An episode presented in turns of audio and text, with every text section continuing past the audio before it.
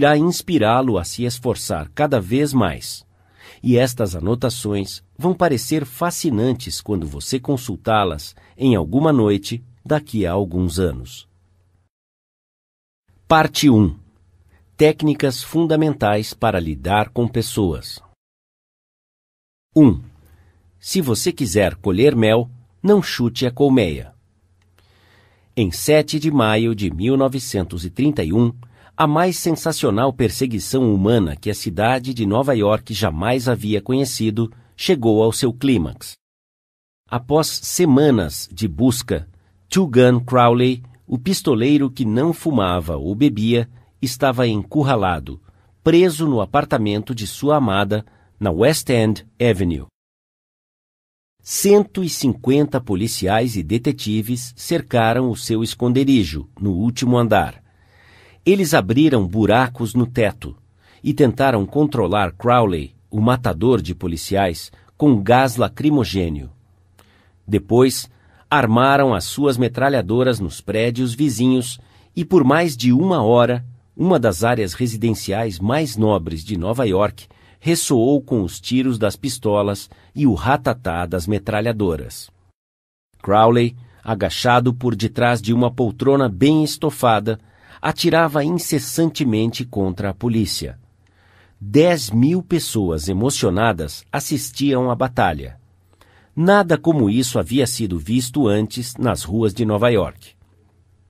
Quando Crowley foi capturado, o comissário de polícia E.P. Mulroney declarou que o marginal Tugan era um dos criminosos mais perigosos já encontrados na história de Nova York.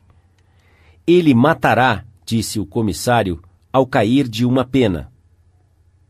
Mas o que Tugan Crowley pensava de si mesmo? Nós sabemos, porque enquanto a polícia estava atirando para dentro de seu apartamento, ele escrevia uma carta endereçada a quem possa interessar e enquanto ele escrevia, o sangue estava escorrendo de suas feridas, deixando um rastro carmesim no papel. Em sua carta, Crowley disse: Debaixo do meu casaco há um coração cansado, mas generoso, que não machucaria ninguém. Pouco tempo antes disso, Crowley estava passando um tempo com a sua namorada. E em uma estrada no campo em Long Island, de repente, um policial chegou até o carro em que estavam e disse: A sua carteira de motorista, por gentileza. Sem dizer uma palavra, Crowley sacou a sua arma e matou o policial com muitas balas de chumbo. Enquanto o policial baleado caía, Crowley saltou do carro, pegou o revólver do policial e atirou mais uma bala no corpo prostrado. E este era o pistoleiro que havia dito: Debaixo do meu casaco há um coração cansado, mas generoso, que não machucaria ninguém. Crowley foi condenado à cadeira elétrica. Quando ele chegou à casa da morte em Sing Sing, disse: É isto que eu ganho por matar pessoas? Não, ele disse, é isto que eu ganho por me defender. A moral da história é esta: Tugan Crowley não aceitava a culpa por nada. Esta é uma atitude incomum entre criminosos? Se você acha que sim, ouça isto.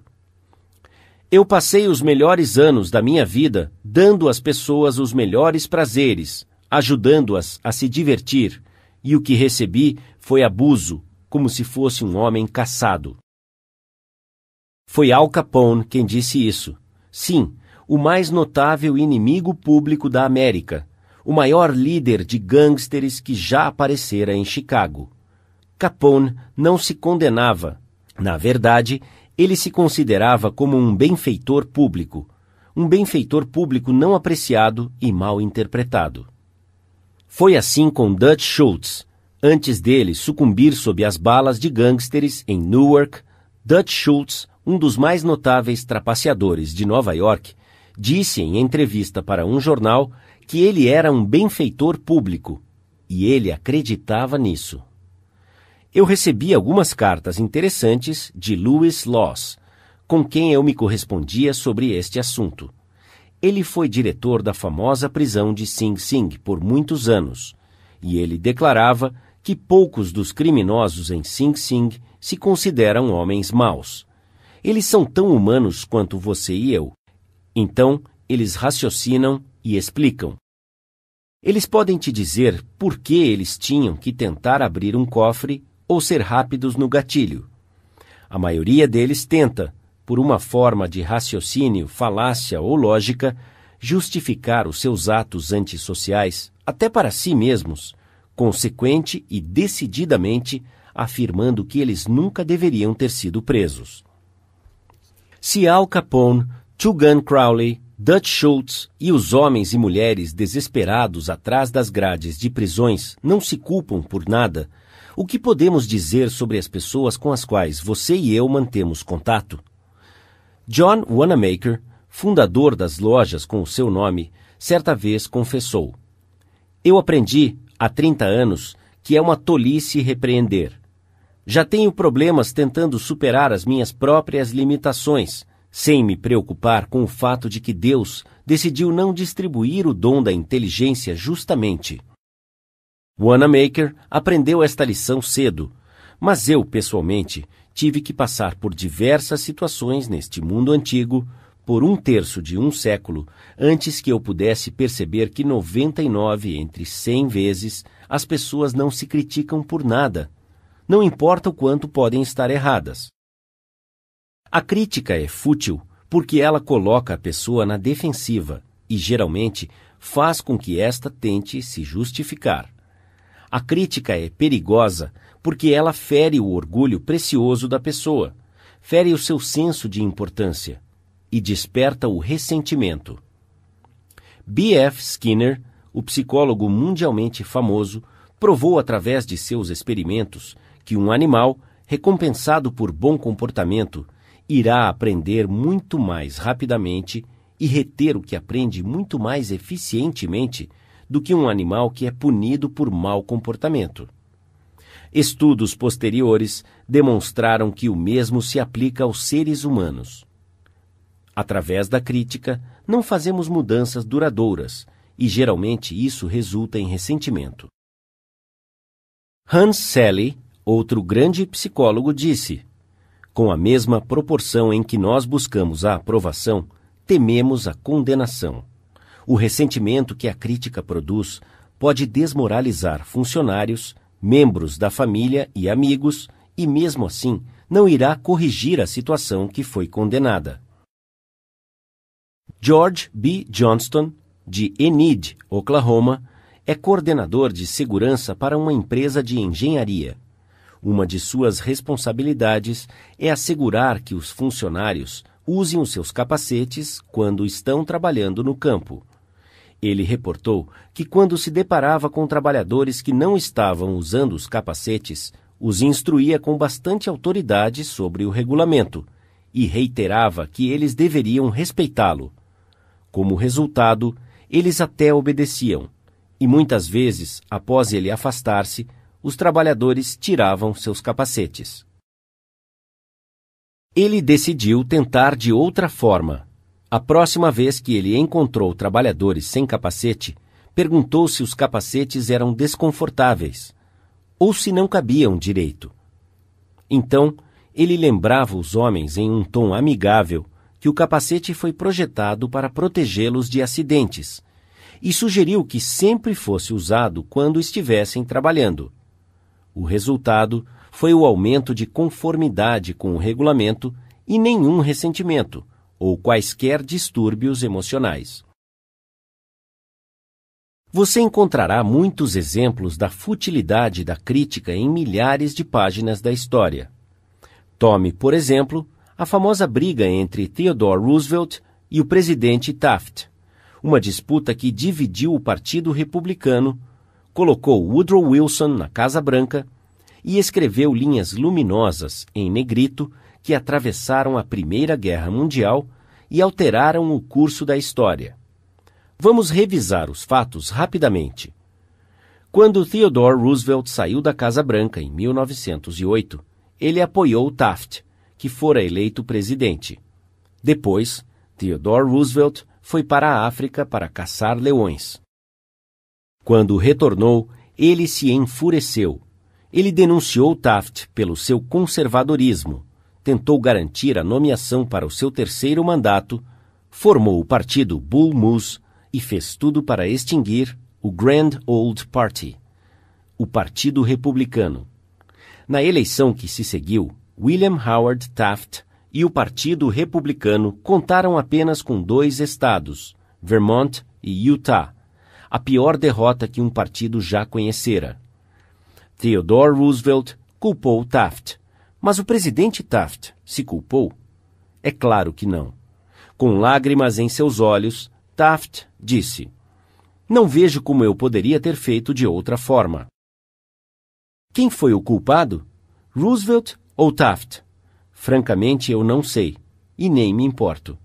O ponto que estou querendo enfatizar é que toda a crítica de Theodore Roosevelt não conseguiu convencer Taft de que ele estava errado. Ela meramente fez com que Taft tentasse se justificar e a reiterar com lágrimas nos olhos. Não vejo como eu poderia ter feito de outra forma. Ou tome o escândalo de petróleo da Teapot Dome Oil. Por causa disso, os jornais ficavam ligando indignados no início da década de 1920. Ele chocou a nação. Nada parecido havia acontecido na vida pública americana que alguém pudesse lembrar. Aqui estão os fatos concretos do escândalo. Albert B. Fall, secretário do Interior no gabinete de Harding, fora incumbido do leasing das reservas de petróleo da Elk Hill e Teapot Dome, reservas de petróleo que haviam sido postas de lado para serem utilizadas futuramente pela Marinha. O secretário Fall permitiu a licitação pública? Que nada ele entregou o contrato grande e lucrativo diretamente ao seu amigo Edward L. Doheny. E o que Doheny fez? Ele deu ao secretário o que ele, com satisfação, chamou de um empréstimo de 100 mil dólares. Então, de forma arbitrária, o secretário Fall ordenou que fuzileiros navais dos Estados Unidos entrassem no distrito para expulsar os concorrentes cujos poços adjacentes estavam extraindo petróleo das reservas da Elk Hill. Esses concorrentes, expulsos de suas terras à força, com o uso de armas e baionetas, correram para a justiça e expuseram o escândalo da Teapot Dome. A podridão foi tamanha que arruinou a Harding Administration, causando náusea a uma nação inteira, ameaçando a destruição do Partido Republicano e colocando Albert B. Fall atrás das grades. Fall foi cruelmente condenado, como poucos homens na vida pública já foram condenados. Ele se arrependeu? Nunca. Anos mais tarde, Herbert Hoover deu a entender em um discurso público que a morte do presidente Harding havia sido devido à preocupação e ansiedade mental, porque um amigo o havia traído. Quando a senhora Fall ouviu isso, ela pulou de sua poltrona, chorou. Ela fazia sinais com seus punhos contra o destino e gritou: O quê? Harding traído por Fall? Não! O meu marido nunca traiu ninguém. Esta casa cheia de ouro não tentaria o meu marido a fazer algo errado. Ele é quem foi traído e levado ao Calvário e crucificado.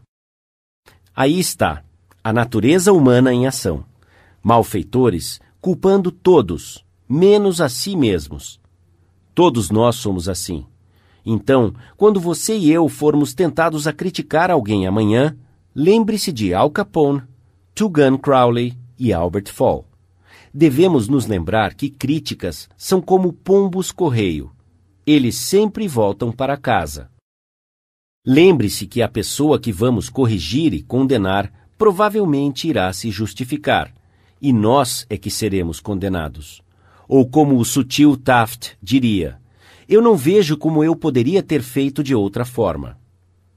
Na manhã de 15 de abril de 1865, Abraham Lincoln estava em seu leito de morte em um quarto de pensão barato, diretamente em frente ao Teatro Ford, onde John Wilkes Booth havia tirado nele. O corpo comprido de Lincoln estava deitado diagonalmente em uma cama que estava desconjuntada e muito curta para ele. Uma reprodução barata da famosa pintura de Rosa Bonheur, The Horse Fair, estava pendurada acima de sua cama, e uma chama pálida amarela saía do bico de gás, iluminando o quarto sombriamente. Enquanto Lincoln estava morrendo, Stanton, o secretário de guerra, disse: O mais perfeito governante que o mundo já viu está deitado aqui. Qual foi o segredo do sucesso de Lincoln com as pessoas? Eu estudei a vida de Abraham Lincoln por dez anos e devotei três anos inteiros escrevendo e reescrevendo um livro intitulado Lincoln, o Desconhecido. Eu acredito que elaborei o estudo mais detalhado e exaustivo sobre a personalidade de Lincoln e sua vida familiar, que alguém jamais fez. Fiz um estudo especial do método de Lincoln para lidar com as pessoas. Ele criticava? Claro que sim. Quando ainda jovem, em Pigeon Creek Valley, Indiana, ele não só criticou, mas escreveu cartas e poemas ridicularizando pessoas e os deixava cair em estradas do campo onde certamente seriam encontradas. Uma dessas cartas despertou ressentimentos que perduraram por toda a vida. Mesmo após Lincoln ter se tornado advogado em Springfield, Illinois, ele atacou os seus adversários abertamente nos jornais, mas ele fez isso mais do que devia. No outono de 1842, ele ridicularizou um político, vaidoso e polêmico, conhecido pelo nome de James Shields. Lincoln o satirizou através de uma carta anônima publicada no Springfield Journal. A cidade inteira achou muita graça. Shields, sensível e orgulhoso, enfureceu-se com indignação ele descobriu quem havia escrito a carta, montou em seu cavalo, foi atrás de Lincoln e o desafiou para um duelo. Lincoln não queria brigar. Ele era contra o duelo, mas não podia desistir por causa de sua honra. Foi dada a ele a escolha das armas. Já que ele tinha braços longos, ele escolheu as espadas compridas da cavalaria e começou a ter aulas de espada com um graduado de West Point. E no dia apontado, ele e Shields se encontraram em um banco de areia no rio Mississippi, preparados para lutar até a morte. Mas no último minuto, testemunhas interromperam e acabaram com o duelo. Esse foi o incidente pessoal mais chocante na vida de Lincoln ele aprendeu uma lição muito importante na arte de lidar com as pessoas. Ele nunca mais escreveu uma carta ofensiva. Ele nunca mais ridicularizou ninguém. E daquele momento em diante, ele quase não criticava qualquer pessoa por coisa alguma.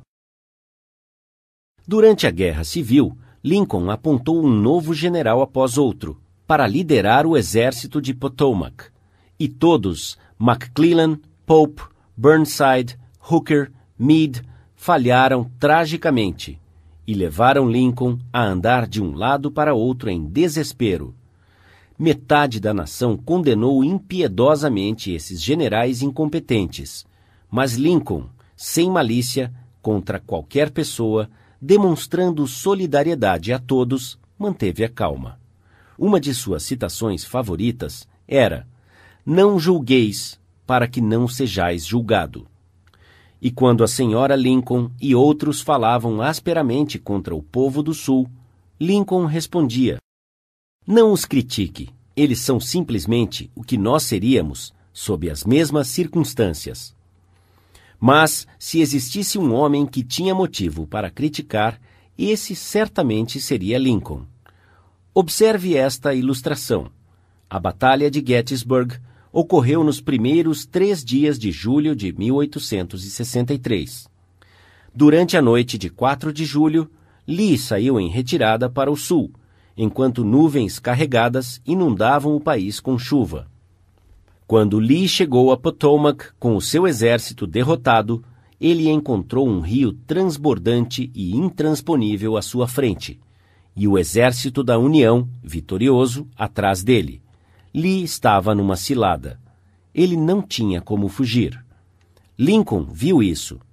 Aqui estava uma oportunidade de ouro que havia caído dos céus a oportunidade de capturar o exército de Lee e pôr um fim à guerra imediatamente.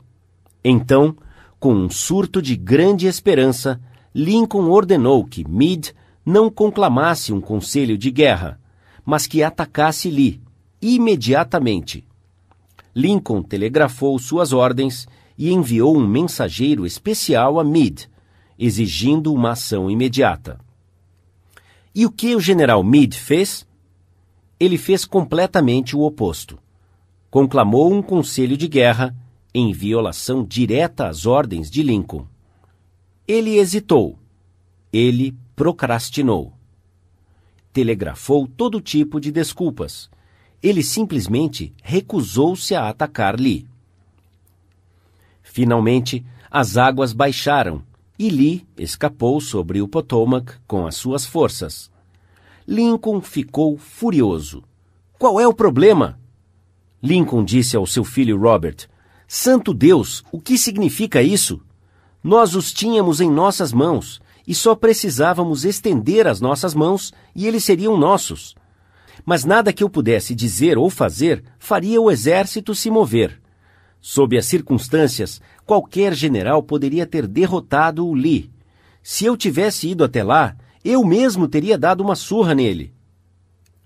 Completamente desapontado, Lincoln sentou-se e escreveu uma carta para Meade. E lembre-se, foi neste período da vida que Lincoln foi extremamente conservador e refreou-se em sua fraseologia. Então, esta carta, vindo de Lincoln, em 1863, era equivalente a uma severa repreensão.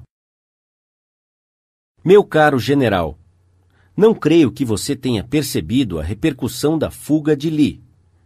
Ele estava em nossas mãos, e se tivéssemos apertado o cerco, juntamente com os outros sucessos que temos obtido recentemente, teríamos posto um fim à guerra.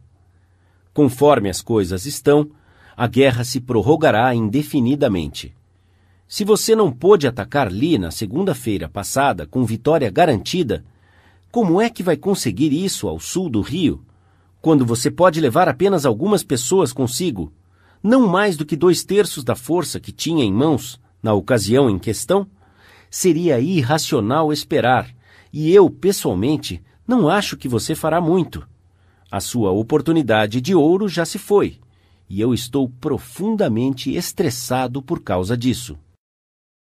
O que você acha que Meade fez quando leu essa carta? Meade nunca viu essa carta.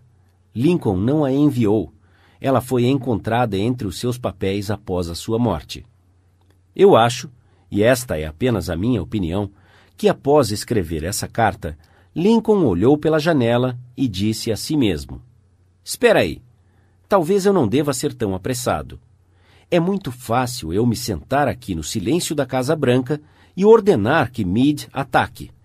Mas se eu estivesse em Gettysburg e tivesse visto tanto sangue como Meade viu na última semana, e se os meus ouvidos houvessem sido penetrados com gritos e berros daqueles que estavam feridos e morrendo, talvez eu também não estivesse tão ansioso para atacar. Se eu tivesse o temperamento tímido de Meade, talvez tivesse feito o que ele fez. De qualquer modo, estas já são águas passadas. Se eu enviar essa carta, me sentirei mais aliviado, mas ela fará com que Meade tente se justificar. Fará com que ele me condene. Despertará sentimentos de amargura. Afetará todas as suas ações futuras como comandante e talvez o force a demitir-se do exército. Então, como eu já disse, Lincoln pôs a carta de lado, porque ele havia aprendido através de uma dura experiência que críticas e repreensões ásperas quase sempre terminam em futilidade. Theodore Roosevelt disse que quando ele, como presidente, era confrontado com um problema complexo, ele se inclinava para trás e olhava para um grande quadro de Lincoln, pendurado acima de sua mesa na Casa Branca, e perguntava a si mesmo: o que Lincoln faria se estivesse em meu lugar? Como é que ele teria resolvido o problema? A próxima vez que você for tentado a admoestar alguém, tire uma nota de cinco dólares de seu bolso, olhe para a imagem de Lincoln e pergunte: como é que Lincoln teria resolvido este problema se fosse dele? Mark Twain perdia sua cabeça de vez em quando e escrevia cartas que deixavam o papel enrubescido. Por exemplo, certa vez, ele escreveu para um homem que o havia deixado irado. Você está pedindo para morrer? É só dizer e eu providenciarei tudo. Em outra ocasião, ele escreveu a um editor sobre as tentativas de um revisor melhorar a minha ortografia e pontuação. Ele exigiu: de agora em diante, sugiro que você siga à risca o meu manuscrito e diga ao revisor que ele conserve as suas sugestões na papa de seu cérebro deteriorado. Escrever essas cartas ofensivas fazia com que Mark Twain se sentisse melhor. Elas permitiam que ele soltasse a fumaça, e as cartas não faziam nenhum mal, porque a secretária da esposa de Mark as tirava secretamente do correio. Elas nunca foram enviadas. Você conhece alguém que gostaria de mudar, ajustar e melhorar? Excelente! Isso é muito bom. Eu sou a favor. Mas por que você não começa consigo mesmo? Do ponto de vista puramente egoísta, isso é muito mais proveitoso do que tentar mudar os outros. Sim, e muito menos perigoso. Não reclame sobre a neve no telhado do seu vizinho, disse Confúcio, quando a soleira da sua porta não está limpa. Quando eu era ainda jovem e tentava muito impressionar as pessoas, eu escrevi uma carta tola para Richard Harding Davis, um autor de grande destaque no horizonte literário da América. Eu estava elaborando um artigo de revista sobre autores e pedi que Davis me contasse sobre o seu método de trabalho. Algumas semanas antes, eu havia recebido uma carta de alguém com esta anotação no final: Ditada, mas não lida. Eu fiquei um tanto impressionado. Senti que o escritor devia ser grande, ocupado e importante. Eu não estava tão ocupado, mas queria muito impressionar Richard Harding Davis. Então concluí o meu bilhete com as palavras: ditado, mas não lido. Ele nem se deu o trabalho de responder à minha carta. Ele simplesmente retornou a carta para mim com a seguinte mensagem no final: A sua falta de educação é suplantada somente pela sua falta de educação. É verdade, eu havia falhado e talvez merecesse esta repreensão. Mas sendo humano, eu a ressentia. Eu me ressenti tanto que quando li sobre a morte de Richard Harding Davis dez anos mais tarde, o único pensamento que ainda persistia em minha mente, tenho vergonha de admitir, era a mágoa que ele havia me causado. Se você e eu queremos criar um ressentimento amanhã que irá ultrapassar décadas e perdurar até a morte, é só entregar-se a uma crítica dolorosa, não importa o quanto nós pensamos que ela seja justificada. Quando lidamos com pessoas, devemos nos lembrar que não estamos lidando com criaturas lógicas. Estamos lidando com criaturas emocionais, preconceituosas e motivadas pelo orgulho e pela vaidade. Uma crítica destrutiva fez com que o sensível Thomas Hardy, um dos mais nobres romancistas a agraciar a literatura inglesa, desistisse para sempre de escrever ficção. A crítica levou Thomas Chatterton, o poeta inglês, ao suicídio. Benjamin Franklin, sem muita diplomacia quando jovem, havia se tornado tão diplomático, tão hábil em lidar com as pessoas, que ele foi promovido a embaixador americano na França. Qual foi o segredo de seu sucesso? Não falarei mal de ninguém, ele disse e falarei somente sobre as coisas boas que eu conheço das pessoas. Qualquer tolo pode criticar, condenar e reclamar, e a maioria dos tolos faz justamente isso. Mas é preciso caráter e autocontrole para ser compreensivo e compassivo. Um grande homem demonstra sua grandeza, disse Carlyle, pela forma com que ele trata homens de menor importância.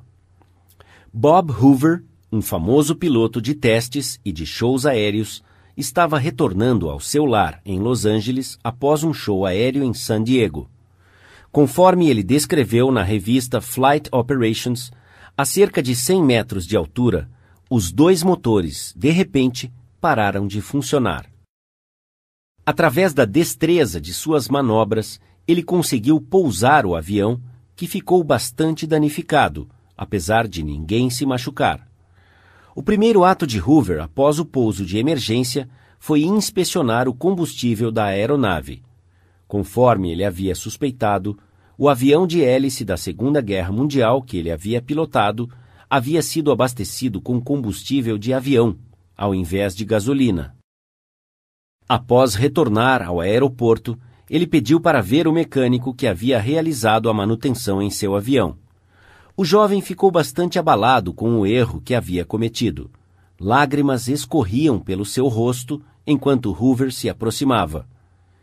Ele havia causado a perda de um avião extremamente caro e poderia ter causado a perda de mais três vidas. Você pode imaginar a fúria de Hoover. Podemos até prever a bronca que o mecânico receberia desse piloto orgulhoso e meticuloso por aquele descuido. Mas Hoover não repreendeu o mecânico. Ele nem o criticou. Pelo contrário, ele pôs o seu braço enorme no ombro do jovem e disse: Para demonstrar que tenho certeza que você jamais fará isso, amanhã quero que você faça a manutenção do meu F-51. Geralmente, os pais são tentados a criticar os seus filhos. Você esperava que eu dissesse, não faça isso. Mas não o farei. Eu vou simplesmente dizer. Antes de criticá-los, leia um dos clássicos do jornalismo americano, Father Forgets, O Pai Perdoa. Originalmente, ele apareceu como um editorial no jornal People's Home Journal. Estamos reimprimindo-o aqui, com a permissão do autor, conforme resumido no Reader's Digest. Father Forgets é um daqueles artigos que, elaborados em um momento de profunda sinceridade, toca muitos dos leitores de tal forma que se tornará uma cópia favorita que será impressa vez após vez e se tornará perene. Desde o seu surgimento, Father Forgets foi reproduzido, escreve o autor, W. Livingston Larned, em centenas de revistas, jornais de empresas e em jornais em todo o país. Foi reimpresso quase que extensivamente em diversos idiomas estrangeiros. Eu, pessoalmente, dei permissão a milhares de pessoas que queriam ler o texto em escolas, igrejas e plataformas montadas para palestras já apareceu no ar em inúmeras ocasiões e programas. Curiosamente, periódicos universitários já o usaram e revistas do ensino médio. Às vezes, as peças parecem se encaixar misteriosamente. Estas certamente encaixaram. O pai esquece. W. Livingston Larned. Escute, filho. Eu estou dizendo isto enquanto você dorme debruçado com a sua mãozinha debaixo do seu rosto e os cachinhos dourados, molhados de suor e grudados em sua testa. Eu entrei no seu quarto sozinho. Há apenas alguns minutos, enquanto estava sentado na biblioteca lendo o meu jornal, fui invadido por uma onda de remorso sufocante. Sentindo-me culpado, vim para ficar ao lado de sua cama. Eu estive pensando sobre algumas coisas, filho. Fiquei bravo com você. Eu te dei uma bronca enquanto você estava se vestindo para ir à escola, porque você não enxugou o rosto direito com a toalha. Briguei com você por não ter limpado os sapatos. Gritei com muita raiva quando você jogou algumas coisas no chão. No café da manhã, também fiquei irritado. Você derramou algumas coisas. Você engoliu a sua comida. Você colocou os cotovelos sobre a mesa. Você colocou muita manteiga em seu pão. E quando você saiu para brincar e eu para pegar o meu trem, você virou para mim e acenou e disse: Tchau, papai. E eu fechei a cara e respondi: Endireite as suas costas. Depois, Tudo recomeçou no final da tarde. Enquanto eu subia a rua, vi você ajoelhado brincando com bolinhas de gude. Havia buracos em suas meias. Eu te humilhei na frente dos seus amiguinhos e te fiz entrar em casa antes de mim. Meias são caras, e se você tivesse que comprá-las, você seria mais cuidadoso. Imagine isso, filho, vindo de um pai. Você se lembra, mais tarde, quando eu estava lendo na biblioteca, como você entrou timidamente, com um olhar de mágoa em seus olhos, quando olhei por cima do meu jornal, incomodado com a interrupção, você hesitou à porta. O que você quer? Perguntei irritado. Você não disse nada, mas correu e atirou-se ao redor de meu pescoço e beijou-me, e os seus pequenos braços apertavam com o afeto que Deus havia colocado em seu coração e que nem a negligência poderia apagar. E então você sumiu, subindo os degraus da escada. Bem, filho, foi logo depois que o jornal escapou das minhas mãos e um medo terrível tomou conta de mim. O que o hábito estava fazendo comigo? O hábito de encontrar falhas, de repreender. Esta foi a minha recompensa a você por ser menino. Não é que eu não te amava, é que eu esperava muito da juventude. Eu estava te medindo com a mesma medida com que fui medido na minha vida. E havia tanta beleza, bondade e verdade em seu caráter. O seu pequeno coração era tão grande quanto o sol amanhecendo por sobre as colinas extensas. Você demonstrou isso pelo seu impulso espontâneo de entrar correndo e me dar um beijo de boa noite. Nada mais importa hoje à noite, filho. Eu vim ao lado de sua cama no escuro e me ajoelhei ali, envergonhado é uma tentativa um tanto inútil de arrependimento. Eu sei que você não compreenderia essas coisas se eu te contasse enquanto você estivesse acordado. Mas amanhã eu serei um pai de verdade. Serei o seu amigo. Sofrerei quando estiver sofrendo. Darei risada quando você rir. Morderei a minha língua quando vierem as palavras de impaciência. Continuarei a repetir as palavras como um ritual ele é apenas um menino, um menininho. Infelizmente, eu te vi como homem. Mas, filho, agora, quando te vejo debruçado e cansado em seu berço, eu entendo que você ainda é um bebê. Ontem você estava nos braços de sua mãe, a cabeça em seu ombro. Eu fui muito, mas muito exigente. Ao invés de condenar as pessoas, vamos tentar compreendê-las Vamos tentar descobrir por que elas agem da forma que agem. Isso é mais lucrativo e intrigante do que a crítica. E gera empatia, tolerância e bondade. Conhecer tudo significa perdoar tudo. De acordo com o Dr. Johnson, o próprio Deus não propôs julgar o homem até o final dos tempos. Por que você e eu o julgamos? Princípio 1 não critique, condene ou reclame. 2. O grande segredo sobre como lidar com as pessoas. Só há uma forma debaixo do céu para conseguir que alguém faça algo. Você já parou para pensar nisso? Sim, apenas uma forma. E isso é fazer a outra pessoa querer fazer isso. Lembre-se, não há outra forma. É claro, você pode fazer alguém te dar o seu relógio apontando uma arma em suas costas. Você pode fazer os seus funcionários cooperarem, até você virar as costas, ameaçando-os com a demissão. Você pode fazer uma criança te obedecer com uma cinta ou uma ameaça. Mas esses métodos cruéis têm repercussões profundamente indesejadas. A única forma de eu conseguir com que você faça algo é dando a você o que você quer. O que é que você quer? Sigmund Freud disse que tudo o que eu e você fazemos acontece por dois motivos: o desejo sexual e o desejo de ser grande. John Dewey, um dos filósofos mais profundos da América, explicou isso um pouco diferente. Dr. Dewey disse que o desejo mais profundo da natureza humana é o desejo de ser importante. Lembre-se desta frase: o desejo de ser importante. Ela é significativa. Você vai ouvir muito sobre isso neste livro. O que você quer?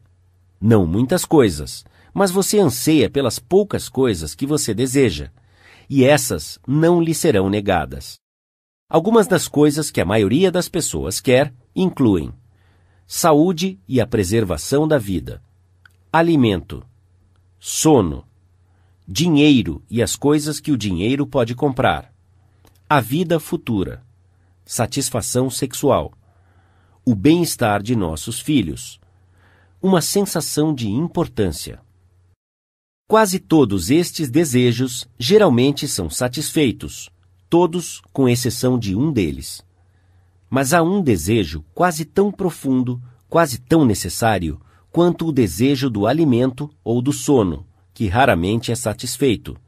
É o que Freud chama de o desejo de ser grande. É o que Dewey chama de o desejo de ser importante. Certa vez, Lincoln iniciou uma carta dizendo: Todos gostam de ser elogiados. William James disse: O princípio mais profundo da natureza humana é o anseio de ser apreciado. Veja bem, ele não falou do desejo, vontade ou aspiração de ser apreciado. Ele falou o anseio de ser apreciado. Aqui está uma fome humana persistente e resoluta, e o indivíduo que genuinamente satisfaz esse coração faminto terá as pessoas na palma de sua mão, e até o subordinado sentirá a sua falta quando ele morrer. O desejo de se sentir importante é uma das principais diferenças que distinguem os humanos dos animais. Para ilustrar isto, quando fui um menino fazendeiro na região de Missouri, o meu pai criava porcos de pura raça de Rock Jersey e gado de pedigree de focinho branco. Nós participávamos de feiras e exposições de criadores, expondo nossos porcos e gado de focinho branco em todo o centro-oeste. Muitas vezes nós ganhávamos prêmios de primeiro lugar. O meu pai prendia as fitas azuis de campeão em um pedaço de musselina branca, e quando os amigos ou convidados vinham à nossa casa, ele pegava o pedaço de musselina, ele segurava em uma extremidade e eu na outra, enquanto ele exibia as fitas azuis. Os porcos não se importavam com as fitas que ganhavam, mas o meu pai sim. Esses prêmios davam-lhe um sentimento de muita importância. Se os nossos antepassados não tivessem esse desejo vivo de se sentirem importantes, a civilização teria sido impossível. Sem ele, seríamos praticamente como os animais. Foi esse desejo de se sentir importante que levou um assistente de mercado, pobre e sem instrução, a estudar alguns livros de direito que encontrara no fundo de um baú de objetos descartados que ele havia comprado por 50 centavos de dólar.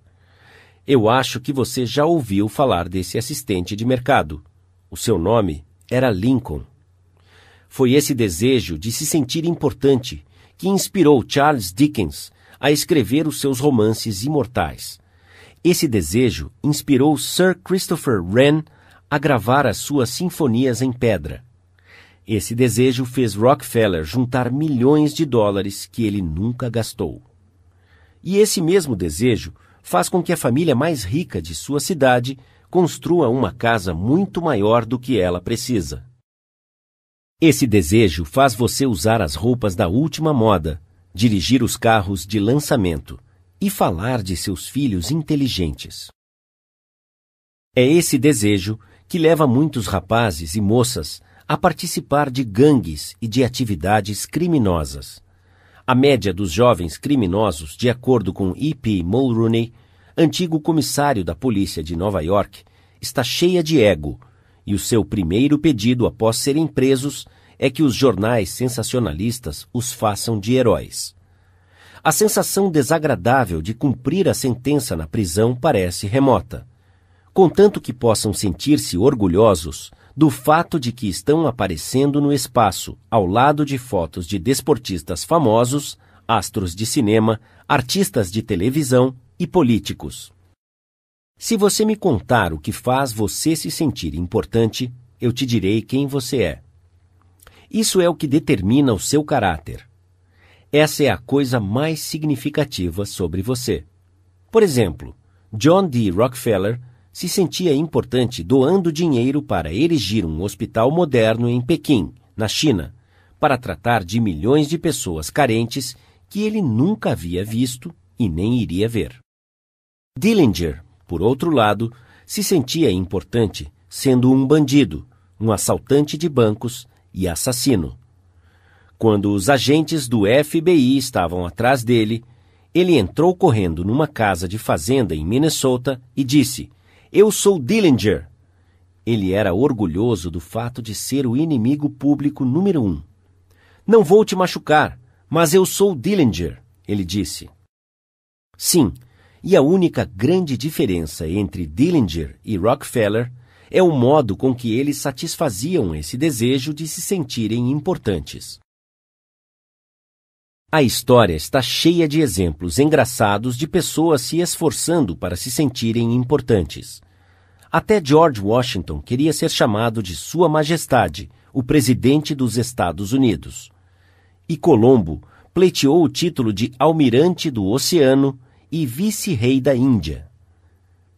Catarina, a Grande, recusou-se a abrir cartas que não estivessem endereçadas à Sua Majestade Imperial.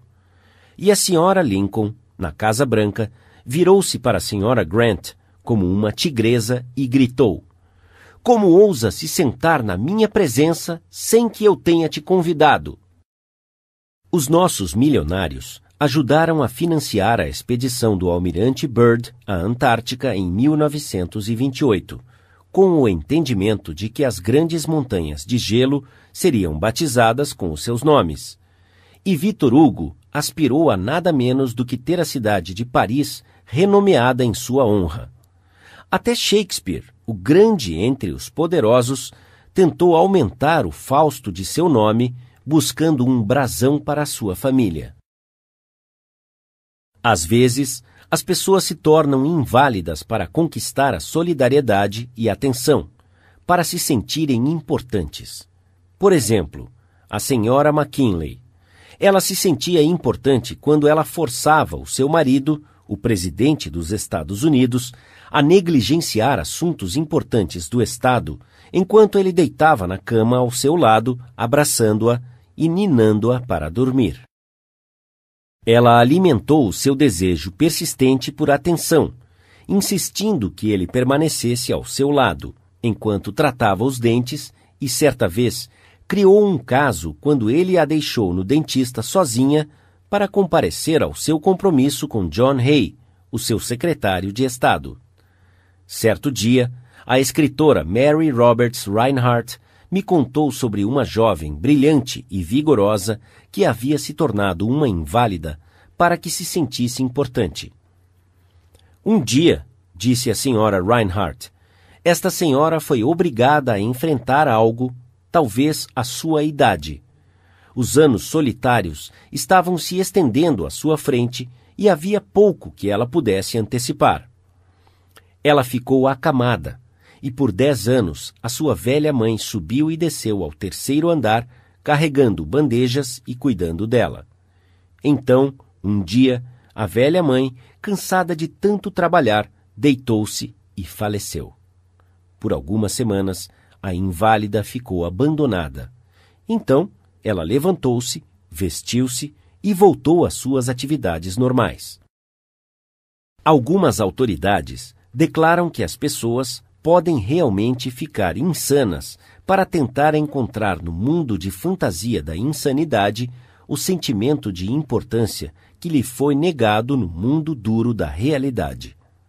Há mais pacientes sofrendo de doenças mentais nos Estados Unidos do que todas as outras doenças combinadas.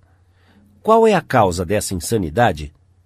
Ninguém pode responder a pergunta tão abrangente, mas sabemos que certas doenças, como sífilis, atacam e destroem as células do cérebro e resultam na insanidade. De fato, cerca de metade de todas as doenças mentais podem ser atribuídas a causas físicas, como lesões cerebrais, álcool, toxinas e acidentes. Mas a outra metade, e esta é a parte triste da história, a outra metade das pessoas aparentemente não apresenta nenhuma deficiência orgânica em suas células cerebrais. Em exames post-mortem, quando os tecidos cerebrais são examinados sob microscópios da mais alta potência, esses tecidos se apresentam tão saudáveis quanto os seus e os meus. Por que as pessoas ficam loucas? Eu fiz essa pergunta ao médico responsável por um de nossos hospitais psiquiátricos mais importantes. Esse médico, que havia recebido as mais altas honras e os prêmios mais cobiçados pelo seu conhecimento nessa área, me disse francamente que ele não sabia por que as pessoas ficavam loucas. Ninguém sabe ao certo, mas ele disse que muitas pessoas que ficam loucas encontram na insanidade um sentimento de importância porque não conseguiram isso no mundo da realidade. Depois, ele me contou esta história. Tenho uma paciente agora cujo casamento foi uma tragédia. Ela queria amor, satisfação sexual, filhos e prestígio social, mas a vida destruiu todas as suas esperanças. O seu marido não a amava. Ele recusou-se até a comer com ela e a forçou a servir as refeições em seu quarto no andar de cima. Ela não teve filhos e nenhuma posição social. Ela ficou louca, e na sua imaginação ela pediu o divórcio do marido e retomou o seu nome de solteira. Agora ela acredita estar casada com um aristocrata britânico e insiste em ser chamada de Lady Smith. E quanto aos filhos, ela imagina que agora ela tem um novo filho a cada noite. Cada vez que vou visitá-la, ela me diz: Doutor, tive um filho ontem à noite. A vida acabou de vez com todos os seus barcos de sonhos, nas rochas ásperas da realidade. Mas nas ilhas ensolaradas e fantásticas da insanidade, todos os seus barcos à vela correm para o porto, com os ventos assobiando por entre os seus mastros. Trágico? Realmente eu não sei. O seu médico me disse: se eu pudesse esticar a mão e restaurar a sua sanidade mental, eu não o faria. Ela está mais feliz agora do jeito que está. Se algumas pessoas estão com tamanha fome por se sentirem importantes, ao ponto de ficarem loucas para consegui-lo, imagine que milagre você e eu conseguiremos dando às pessoas uma apreciação honesta deste lado da insanidade. Uma das primeiras pessoas da América a receber um salário de mais de um milhão de dólares ao ano, quando ainda não existia o imposto de renda e quando uma pessoa que ganhava 50 dólares por semana era considerada como bem de vida, foi Charles Schwab. Ele havia sido escolhido por Andrew Carnegie para ser o primeiro presidente da recém-formada United States Steel Company, uma siderúrgica em 1921, quando Schwab tinha apenas 38 anos de idade. Schwab mais tarde deixou a US Steel para assumir a então Bethlehem Steel Company, uma empresa em dificuldades. Ele a reconstruiu e ela se tornou uma das empresas mais rentáveis da América. Por que Andrew Carnegie pagou um milhão de dólares ao ano ou mais de 3 mil dólares por dia a Charles Schwab? Por quê? Porque Schwab era um gênio? Não. Porque ele sabia mais sobre a fabricação do aço do que outras pessoas? Isso é besteira. O próprio Charles Schwab me contou que ele tinha homens trabalhando para ele que sabiam mais sobre a fabricação do aço do que ele. Schwab disse que ele recebeu esse salário principalmente por causa de sua capacidade de lidar com as pessoas. Perguntei-lhe como ele conseguia. Aqui está o seu segredo, escrito em suas próprias palavras. Palavras que deveriam ser gravadas eternamente em bronze e postas em cada lar e escola, cada loja e escritório no país. Palavras que as crianças deviam memorizar, ao invés de perder tempo memorizando a conjugação dos verbos em latim ou a quantidade de chuva anual no Brasil, palavras que irão transformar a sua e a minha vida por completo, caso resolvamos segui-las. Considero a minha capacidade de despertar o entusiasmo nas pessoas, disse Schwab, como o maior dom que tenho. E a melhor forma de desenvolver o melhor que há em alguma pessoa é a apreciação e a motivação. Não há nada que mais mate as ambições de uma pessoa como as críticas de seus superiores. Eu nunca critico ninguém. Eu acredito em dar incentivo à pessoa no trabalho. Então, fico ansioso por elogiar, mas tenho aversão por criticar. Se eu gosto de algo, sou sincero em minha aprovação e generoso em meus elogios. É isso que Schwab fazia. Mas o que é que a maioria das pessoas faz? Exatamente o oposto. Se eles não gostam de algo, eles dão bronca nos subordinados. Se eles gostam, não dizem nada. Como diz um velho ditado: O mal que fiz uma vez, disso eles sempre falaram. Duas vezes fiz o bem, mas disso nunca falaram.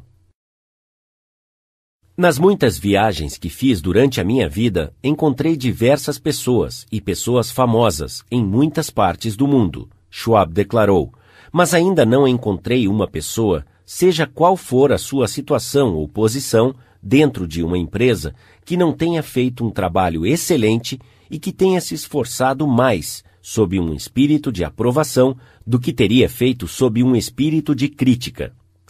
Isso, ele disse francamente, foi uma das razões principais para o sucesso fenomenal de Andrew Carnegie. Carnegie elogiava os seus associados publicamente, assim como ele fazia em particular. Carnegie queria elogiar os seus assistentes até em sua lápide. Ele escreveu um epitáfio para si mesmo que dizia: Aqui jaz um homem que sabia como ajuntar pessoas ao seu redor que eram mais inteligentes do que ele. A apreciação sincera era um dos segredos do primeiro sucesso de John D. Rockefeller em lidar com homens. Por exemplo, quando um de seus sócios, Edward T. Bedford, perdeu um milhão de dólares da empresa com uma péssima aquisição na América do Sul, John D. podia tê-lo criticado, mas ele sabia que Bedford havia feito o seu melhor, e o caso foi encerrado. Então, Rockefeller encontrou um motivo para elogiá-lo. Ele parabenizou Bedford porque ele havia conseguido economizar 60% do dinheiro que havia investido na compra. Isso é fantástico, disse Rockefeller. Nem sempre conseguimos fazer tão bem lá em cima. Eu tenho no meu arquivo uma história que eu sei que nunca aconteceu, mas que ilustra uma verdade, então vou repeti-la. De acordo com esta anedota, uma fazendeira, após um dia de muito trabalho, colocou na mesa diante de seus companheiros um monte de feno. E quando eles, indignados, perguntaram se ela tinha enlouquecido, ela respondeu: Por quê? Como é que vou saber se vocês percebem alguma coisa? Faz vinte anos que venho cozinhando para vocês e em todo esse tempo eu não ouvi ninguém dizer que não queria comer feno quando um estudo foi feito há alguns anos sobre esposas que fugiam de casa, quais os principais motivos que as faziam fugir? Foi a falta de reconhecimento. E aposto que se um estudo fosse feito sobre maridos que fogem de casa, o motivo seria o mesmo. Em geral, nos acostumamos tanto com as coisas que os nossos cônjuges fazem que nos esquecemos de dizer o quanto nós os apreciamos. Um aluno nosso nos contou de um pedido que sua esposa lhe fez. Ela e um grupo de senhoras de sua igreja estavam envolvidas em um programa de autoavaliação. Ela pediu ao marido que ele a ajudasse fazendo uma lista de seis coisas que ela poderia fazer para se tornar uma esposa melhor. Ele relatou à classe: Fiquei surpreso com esse pedido. Francamente, seria mais fácil para eu fazer uma lista de seis coisas que eu gostaria de mudar nela. Ó oh, céus! Ela poderia fazer uma lista de mil coisas que ela gostaria de mudar em mim, mas não o fiz. Eu disse a ela: Vou pensar a respeito e te darei uma resposta pela manhã. Na manhã seguinte, levantei-me cedo e liguei para a floricultura e solicitei que enviassem seis rosas vermelhas para minha esposa com um bilhete dizendo: não consigo pensar em seis coisas que gostaria de mudar em você. Eu te amo do jeito que você é. Quando cheguei em casa naquela noite, quem é que você acha que me recebeu à porta? Isso mesmo, a minha esposa. Ela estava quase chorando. Nem preciso dizer, eu fiquei extremamente contente por não tê-la criticado como ela havia me pedido. Na igreja, no domingo seguinte, após ela ter relatado os resultados de sua tarefa, várias senhoras com quem ela vinha estudando me procuraram e disseram: Essa é a coisa mais atenciosa que já ouvi. Foi então que eu percebi o poder do reconhecimento. Florence Ziegfeld, o produtor mais espetacular que já apareceu na Broadway, ganhou a sua reputação pela sua capacidade sutil de glorificar a mulher americana. Vez após vez, ele tomava criaturas insignificantes que ninguém considerava e as transformava no palco em visões glamurosas de mistério e sedução. Sabendo o valor do reconhecimento e confiança, ele fazia as mulheres se sentirem lindas apenas pelo seu poder, através de seus galanteios e consideração. Ele era prático. Aumentou o salário das suas coristas de 30 dólares por semana para 175 dólares. E ele também era um cavalheiro. Na noite de abertura na Follies, enviou telegramas às estrelas do elenco e inundou cada corista no show com rosas American Beauty. Uma vez senti a necessidade de fazer um jejum e passei seis dias e noites sem comer nada. Não foi difícil. Não sentia tanta fome ao final do sexto dia como sentia ao final do segundo dia. Mas eu sei, e você também sabe, que pessoas pensariam ter cometido um crime se deixassem as suas famílias ou funcionários passarem seis dias sem alimento. Mas eles os deixam passar seis dias e seis semanas e às vezes sessenta anos sem demonstrar uma sincera consideração, o que eles desejam tanto quanto o alimento. Quando Alfred Lunt, um dos grandes atores de sua época, fez o papel de protagonista na Reunion em Viena, reunião de Viena, ele disse: Não há nada que eu precise mais do que alimentar a minha autoestima. Nós alimentamos os corpos de nossos filhos, amigos e funcionários, mas com que frequência alimentamos a sua autoestima? Nós os alimentamos com batatas e rosbife para que tenham energia, mas negligenciamos quanto a dar-lhes palavras de reconhecimento, que iriam ressoar em suas memórias durante anos, como a música das estrelas da manhã. Paul Harvey, num de seus programas de rádio, O Final da História, contou como o reconhecimento sincero podia mudar a vida de uma pessoa. Ele relatou que anos antes, uma professora de Detroit pediu a Stevie Morris para ajudá-la a encontrar um rato que havia fugido na sala de aula. Veja só, ela reconheceu o fato de que a natureza havia dado a Steve algo que ninguém mais tinha naquela sala. A natureza havia dado a Steve um par de ouvidos excepcionais para compensar o fato de que era cego.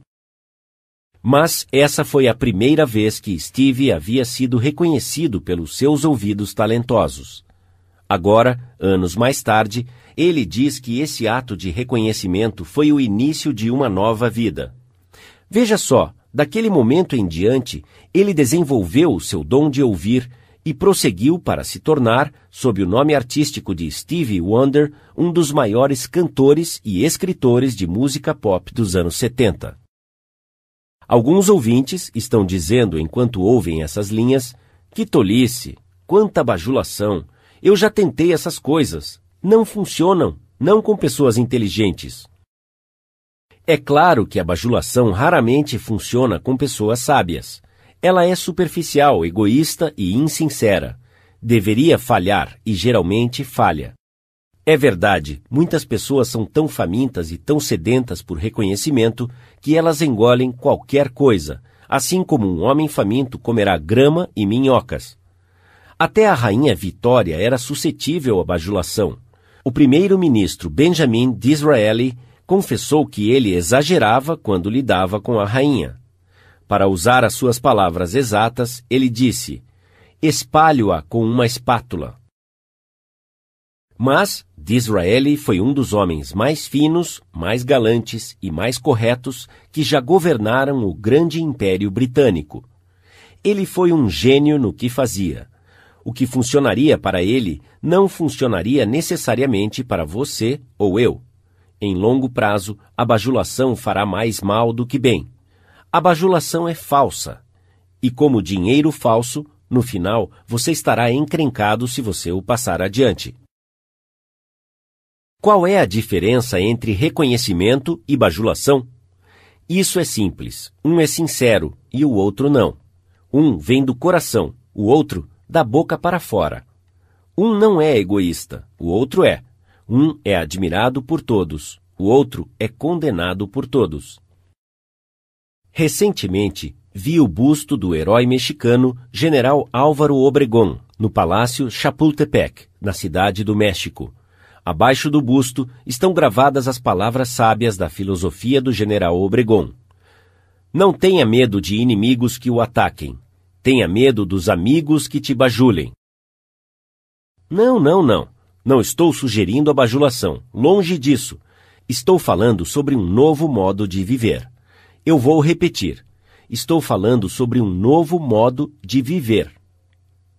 O rei Jorge V tinha estabelecido seis regras que estavam nas paredes de seu escritório no Palácio de Buckingham. Uma dessas regras dizia: Ensina-me a não proferir ou receber um elogio barato. A bajulação nada mais é do que um elogio barato. Uma vez eu li uma definição de bajulação que vale a pena repetir. Bajulação é dizer a outra pessoa exatamente o que ela pensa sobre si mesma. Use a linguagem que você quiser, disse Ralph Waldo Emerson. Você não pode dizer nada senão aquilo que você é. Se tudo o que tivéssemos de fazer fosse bajular, todos fariam o mesmo e todos seríamos especialistas em relações humanas. Quando não estamos ocupados pensando sobre um determinado problema, nós geralmente passamos 95% de nosso tempo pensando sobre nós mesmos. Agora, se pararmos de pensar em nós mesmos por um tempo e começarmos a pensar nos pontos positivos da outra pessoa, não vamos precisar usar a bajulação, tão barata e falsa que pode ser identificada mesmo antes de ser pronunciada. Uma das virtudes mais negligenciadas em nossa existência diária é o reconhecimento. De certa forma, negligenciamos o elogio ao nosso filho ou filha quando ele ou ela traz para casa um bom boletim escolar. E falhamos em motivar os nossos filhos quando eles conseguem fazer o seu primeiro bolo ou construir uma casa de passarinho. Nada agrada mais às crianças do que esse tipo de interesse e aprovação dos pais. A próxima vez que você se deliciar com aquele filé mignon no restaurante do clube, envie um recado ao chefe de cozinha dizendo que foi muito bem preparado. E quando um vendedor cansado fizer além do que você espera, diga isso a ele. Cada ministro, palestrante ou orador sabe como é desencorajador quando ele ou ela se dedica inteiramente ao público sem receber nem ao menos um comentário de elogio. O que se aplica a profissionais deve ser aplicado em dobro aos trabalhadores de empresas, lojas e fábricas e às nossas famílias e amigos. Em nossas relações interpessoais, não devemos nunca esquecer que os nossos colegas são seres humanos e que desejam o reconhecimento. Essa é a moeda corrente que todas as almas apreciam. Tente deixar alguns rastros amigáveis de pequenas centelhas de gratidão por onde você passar. Você ficará surpreso como irão se transformar em grandes chamas de amizade, que serão um mar de rosas em sua próxima visita. Pamela Dunham de New Fairfield, Connecticut, tinha entre as suas responsabilidades de trabalho que supervisionar um zelador que não estava fazendo um bom trabalho. Os outros funcionários zombavam dele e jogavam lixo pelos corredores para mostrar o péssimo trabalho que estava realizando. Era tão ruim que o tempo de produtividade estava muito baixo na loja. Sem sucesso, a Pam tentou várias maneiras de motivar o zelador. Ela percebeu que de vez em quando ele trabalhava excepcionalmente bem. Ela fez questão de elogiá-lo na frente de todos os outros. A cada dia o seu trabalho ia melhorando. E em pouco tempo ele começou a fazer o seu trabalho eficientemente. Agora ele faz um trabalho excelente e as outras pessoas demonstram a sua apreciação e reconhecimento. A apreciação honesta obteve resultados, onde a crítica e a ridicularização falharam. Magoar as pessoas não apenas não causa mudança nelas, mas não deveria acontecer. Há um velho ditado que recortei e colei no meu espelho onde posso ver todos os dias. Passarei por este caminho apenas uma vez. Portanto, qualquer bem ou gesto de bondade que eu possa fazer a algum ser humano, farei agora mesmo. Que eu não o adie ou negligencie, porque não passarei mais por aqui. Emerson disse: Todo homem que eu encontro é superior a mim em alguma coisa, e nisso eu aprendo dele. Se isso foi verdade para Emerson, não seria mil vezes mais importante para você e eu? Vamos parar de pensar nas coisas que realizamos e naquilo que nós queremos. Vamos tentar descobrir os pontos fortes nas outras pessoas. Esqueça a bajulação. Demonstre uma apreciação honesta e sincera. Seja sincero em sua aprovação e generoso em seu elogio e as pessoas irão apreciar as suas palavras, guardá-las e repeti-las por toda a sua vida. Repeti-las anos após, mesmo quando você já as tiver esquecido. Princípio 2. Demonstre uma apreciação honesta e sincera. 3. Aquele que conseguir fazer isso terá o mundo todo do seu lado. Aquele que não conseguir deve trilhar um caminho solitário. Muitas vezes fui pescar no rio Maine durante o verão. Eu gosto muito de morango com nata, mas descobri que por alguma razão estranha os peixes preferem minhocas. Então, quando fui pescar, eu não pensava naquilo que eu gostava, pensava naquilo que eles queriam. Não coloquei morango com nata no anzol, pelo contrário, eu balançava uma minhoca ou gafanhoto na frente dos peixes e dizia: É isso que vocês querem? Por que não usar o mesmo raciocínio da pesca com pessoas? Foi exatamente isso que Lloyd George, primeiro-ministro da Grã-Bretanha, fez durante a Primeira Guerra Mundial. Quando alguém perguntava como ele conseguia ficar no poder por mais tempo do que outros líderes em tempos de guerra, Wilson, Orlando e Clemenceau, que foram esquecidos, ele respondia que ainda estava na liderança por causa de uma lição que havia aprendido que era necessário preparar o anzol com aquilo que o peixe queria. Por que falar sobre aquilo que nós queremos? Isso é infantilidade, é um absurdo. É claro, você se interessa por aquilo que você quer. Você está eternamente interessado nisso, mas os outros não. O restante de nós é igual a você. Nós estamos interessados naquilo que nós queremos. Então, a única forma na Terra de influenciar outras pessoas é falar sobre aquilo que lhes interessa e mostrar-lhes como fazer isso. Lembre-se disso amanhã quando você quiser que alguém faça algo. Se, por exemplo, você não quer que os seus filhos fumem, não fique pregando para eles. Não fale sobre o que você quer, mas mostre-lhes que os cigarros vão mantê-los afastados daquele time de futebol do qual querem participar, ou de ganhar a corrida dos 100 metros. Isso é bom lembrar. Não importa se está lidando com crianças, bezerros ou chimpanzés. Por exemplo, um dia, Ralph Waldo Emerson e seu filho tentaram colocar um bezerro dentro do celeiro, mas eles cometeram o erro comum de pensar no que eles queriam. Emerson empurrou e o seu filho puxou, e o bezerro estava fazendo o que eles estavam fazendo estava pensando naquilo que ele queria. Então, ele endureceu as suas pernas e teimosamente recusou-se a deixar o pasto. A empregada irlandesa viu a sua dificuldade. Ela não poderia escrever ensaios ou livros, mas ao menos nessa ocasião ela teve muito mais senso em pensar como cavalo ou como bezerro do que Emerson. Ela pensou sobre o que o bezerro queria. Então ela colocou o seu dedo materno dentro da boca do bezerro e deixou que ele o chupasse, enquanto o levava calmamente até o celeiro. Cada ato que você já realizou desde o dia em que você nasceu foi realizado porque você queria alguma coisa. Que tal aquela vez que você deu uma grande contribuição à Cruz Vermelha?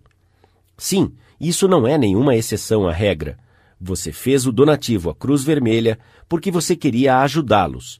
Você queria fazer um ato lindo, divino e generoso. Quando você ajuda um dos irmãos mais pobres, você está me ajudando. Se você não quisesse aquele sentimento mais do que você quisesse o dinheiro, você não teria feito essa contribuição. É claro, você talvez tivesse feito a contribuição porque teve vergonha de recusar ou porque um cliente pediu que você assim o fizesse. Mas uma coisa é certa: você fez a contribuição porque você queria alguma coisa. Harry A. Overstreet, em seu livro iluminado Influenciando o Comportamento Humano, disse: A ação surge daquilo que fundamentalmente desejamos. E o melhor conselho dado aos que querem nos persuadir, seja nos negócios, em casa, na escola, na política, é: primeiro, desperte na outra pessoa o desejo de querer. Aquele que consegue fazer isso terá o mundo todo do seu lado.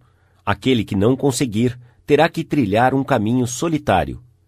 Andrew Carnegie, um jovem escocês pobre, que começou a trabalhar por dois centavos de dólar por hora e finalmente deixou 365 milhões de dólares, aprendeu cedo que a única forma de influenciar pessoas é falar sobre aquilo que a outra pessoa deseja.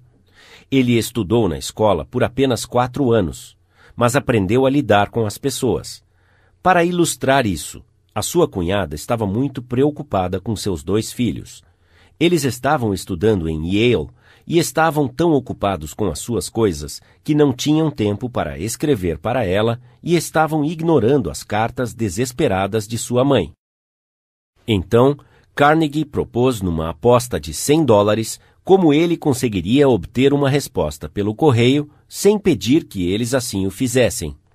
Alguém aceitou a sua aposta. Então, ele escreveu uma carta normal aos sobrinhos, mencionando casualmente que estava enviando a cada um deles uma nota de cinco dólares. Entretanto, ele esqueceu de mandar o dinheiro. Ele recebeu em resposta uma carta de agradecimento ao querido tio Andrew pela sua carta generosa, e você mesmo pode terminar a frase.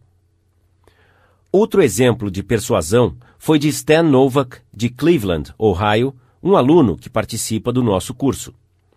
Stan chegou em casa do trabalho certa noite e viu o seu filho mais novo, Tim, chutando e gritando no chão da sala. Ele iria começar o jardim de infância no próximo dia e estava protestando e dizendo que não queria ir. A reação normal de Stan teria sido mandar o seu filho para o quarto, dizer que ele iria para a escola e ponto final. Ele não tinha nenhuma escolha. Mas nessa noite, reconhecendo que começar o jardim de infância de mau humor não iria ajudar ao Tim, Stan sentou-se e pensou: Se eu fosse Tim, por que eu estaria morrendo de vontade de ir ao jardim de infância? Ele e a sua esposa fizeram uma lista de todas as coisas divertidas que Tim iria fazer, como pintar com os dedos, cantar músicas infantis e fazer novos amigos. Eles então colocaram essas coisas em ação. Todos nós começamos a pintar com os dedos na mesa da cozinha. Minha esposa, Lil, o meu outro filho, Bob, e eu, todos se divertindo. Tim logo apareceu. Agora ele estava implorando para participar. Não, não. Você precisa ir ao jardim de infância primeiro para aprender a pintar com os dedos. Com todo o meu entusiasmo, passei pela lista explicando as coisas para que ele pudesse entender, contando sobre toda a diversão que ele teria no jardim de infância. Na manhã seguinte, pensei que eu tivesse sido o primeiro a levantar. Fui ao andar de baixo e encontrei Tim sentado e dormindo na poltrona da sala. O que você está fazendo aqui? perguntei-lhe. Estou esperando para ir ao jardim de infância. Eu não quero me atrasar. O entusiasmo de nossa família inteira havia despertado em Tim um desejo de querer que nenhuma discussão ou ameaça jamais realizaria. Amanhã Talvez você queira persuadir alguém a fazer alguma coisa. Antes de falar, faça uma pausa e pergunte a si mesmo: Como é que eu posso fazer essa pessoa querer fazer isso? Essa pergunta evitará que entremos numa situação desnecessária, falando apenas sobre o que nós queremos. Certa vez, aluguei o grande salão de baile de um hotel em Nova York por 20 noites, em cada período, para uma série de palestras. No início de um dos períodos, fui subitamente informado que eu deveria pagar três vezes mais o valor do aluguel do que no período anterior. Tal notícia chegou depois de imprimir os ingressos e distribuir todos os anúncios. Naturalmente, eu não queria pagar o aumento, mas de que adiantaria falar com o hotel sobre o que eu queria? Eles estavam interessados apenas no que eles queriam. Então, alguns dias depois, eu resolvi procurar o gerente. Fiquei um tanto chocado quando recebi a sua carta, eu disse. Mas não estou te culpando por nada. Se eu estivesse em seu lugar, provavelmente teria escrito uma carta parecida. O seu dever como gerente do hotel é obter o maior lucro possível. Se você não fizesse isso, você poderia e seria despedido. Agora, vamos pegar uma folha de papel e vamos escrever as vantagens e as desvantagens que eu lhe ofereço, se insistir em aumentar o aluguel. Então peguei uma folha de papel e tracei uma linha e fiz duas colunas, uma intitulada Vantagens e a outra Desvantagens. Escrevi na coluna Vantagens estas palavras: Salão de baile livre. Depois eu disse: Você terá a vantagem de ter um salão de baile livre para alugar para danças e convenções. Essa é uma grande vantagem, porque assim você pode cobrar mais do que você cobra por uma série de palestras. Se eu reservo o seu salão de baile por 20 noites durante o período do curso, certamente você perderá negócios muito rentáveis. Agora, vamos considerar as desvantagens. Primeiro, ao invés de aumentar a sua receita comigo, você irá diminuí-la. De fato, ela vai acabar porque não posso pagar o aluguel que você está pedindo. Serei forçado a fazer palestras em outro local. Há mais uma desvantagem para você. Essas palestras atraem multidões de pessoas bem instruídas e de cultura para o seu hotel. Essa é uma boa propaganda para você, não é? De fato, se você gastasse 5 mil dólares de propaganda nos jornais, você não conseguiria tantas pessoas para ver o seu hotel quanto eu posso trazer a essas palestras. Isso vale muito ao hotel, não é? Enquanto eu falava, escrevi essas duas desvantagens sob o título em questão e dei o papel ao gerente dizendo: Gostaria que você considerasse as vantagens e as desvantagens para você e depois me informe sobre a sua decisão final. Recebi uma carta no dia seguinte informando-me que o aluguel sofreria um ajuste de apenas 50% ao invés de 300%. Pense bem, consegui esse desconto sem dizer uma palavra sobre o que eu queria. Falei tudo sobre o que a outra pessoa queria e como poderia obtê-lo. Suponhamos que eu tivesse feito a coisa natural e humana. Suponhamos que eu tivesse entrado furioso em seu escritório e tivesse dito: Como você ousa aumentar o meu aluguel em 300% quando você sabe muito bem que os ingressos estão prontos e os anúncios foram feitos? 300%, isso é ridículo, um absurdo, não vou pagar isso. O que teria acontecido então? Uma discussão teria começado, o que iria aumentar a ira, a tensão e a situação iria ferver. E você sabe no que acabam as discussões. Mesmo se eu o tivesse convencido de que ele estava errado, o seu orgulho dificultaria sua decisão e ele não voltaria atrás. Aqui está um dos melhores conselhos já dados sobre a fina arte dos relacionamentos humanos. Se houver qualquer segredo de sucesso, disse Henry Ford, está na capacidade de entender o ponto de vista da outra pessoa e enxergá-lo como ela o vê e como você o vê. Isso é bom e gostaria de repeti-lo. Se houver qualquer segredo de sucesso, está na capacidade de entender o ponto de vista da outra pessoa e enxergá-lo como ela o vê e como você o vê. Isso é tão simples e tão óbvio que todos deveriam reconhecer a sua verdade de imediato. Mas 90% das pessoas desta terra a ignoram 90% do tempo. Quer um exemplo? Olhe para as cartas que chegarem à sua mesa amanhã pela manhã. e você verá como a maioria delas viola esse importante princípio de bom senso. Por exemplo, uma carta escrita pelo gerente do departamento de rádio de uma agência de publicidade com filiais em todo o continente. Esta carta foi enviada aos gerentes de estações de rádio locais em todo o país. Eu fiz comentários entre parênteses em cada parágrafo. Senhor John Blank, Blankville, Indiana. Caro Sr. Blank, a empresa X deseja manter a sua liderança entre as agências de publicidade no campo da propaganda via rádio. Comentário: A quem interessa o que a sua empresa deseja? Eu estou preocupado com os meus problemas. O banco está me executando por causa do financiamento da casa própria, os gafanhotos estão destruindo a minha plantação, a bolsa de valores sofreu uma queda brusca ontem, perdi o trem das 8h15 esta manhã não fui convidado para a festa na casa da família Jones ontem à noite e o médico me disse que eu tenho pressão alta, neurite e caspa. E então, o que acontece? Esta manhã eu cheguei ao escritório preocupado, abri o meu correio e aqui está algum pretensioso de Nova York falando sobre o que a sua empresa quer. Ah, se ele percebesse o tipo de impressão causada pela sua carta, ele sairia do ramo de publicidade e começaria a fabricar pesticida para ovelhas. Fim do comentário. As contas nacionais desta agência de publicidade foram o reduto da rede. As nossas subsequentes liberações de espaço nas estações nos mantêm no topo das melhores agências ano após ano. Comentário: Você é grande e rico e está no topo, certo? E daí?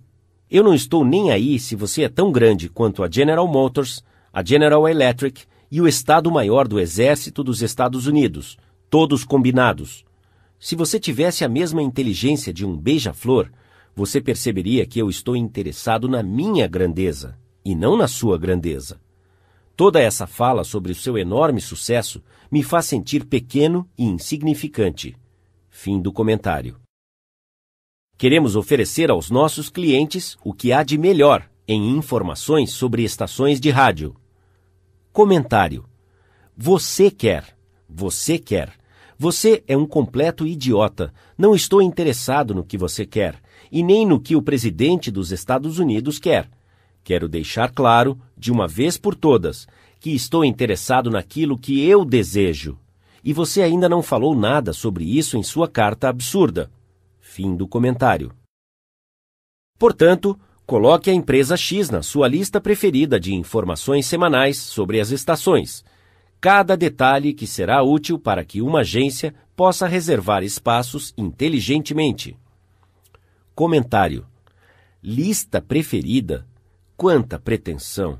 Você me faz sentir insignificante com a sua fala sobre a sua grande empresa e depois você pede que eu te coloque numa lista preferida e nem diz por gentileza quando você pede. Fim do comentário.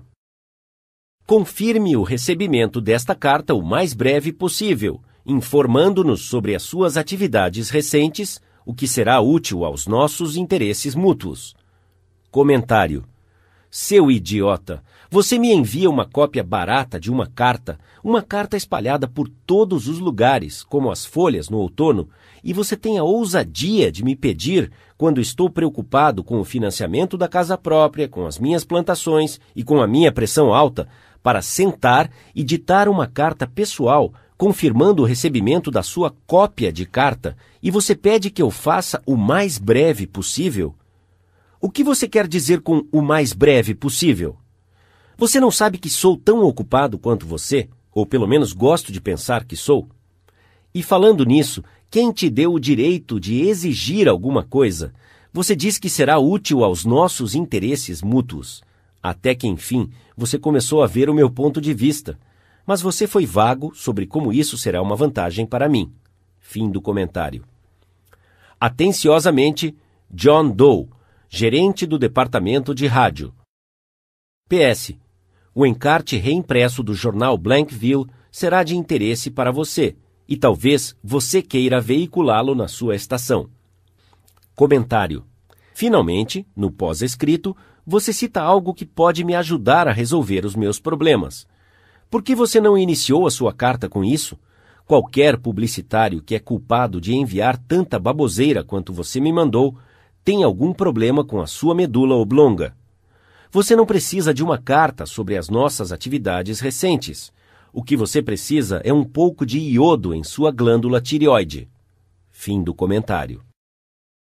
Agora, se as pessoas que dedicam suas vidas à publicidade, que se apresentam como especialistas na arte de influenciar pessoas a comprar, padeiro ou mecânico de automóveis, aqui está outra carta escrita pelo presidente de um grande terminal de carga a um estudante em seu curso, Edward Vermeulen.